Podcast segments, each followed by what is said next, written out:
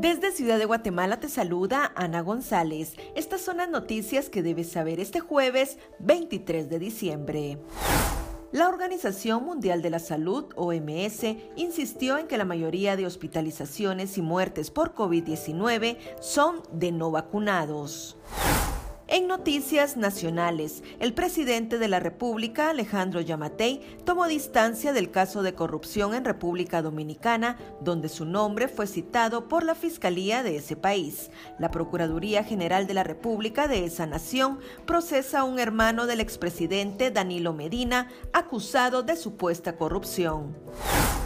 La selección de fútbol de Guatemala se enfrentará el 22 de enero del próximo año ante la selección de Canadá en un encuentro amistoso. Empleados públicos gozarán de asueto el 24, 27 y 31 de diciembre.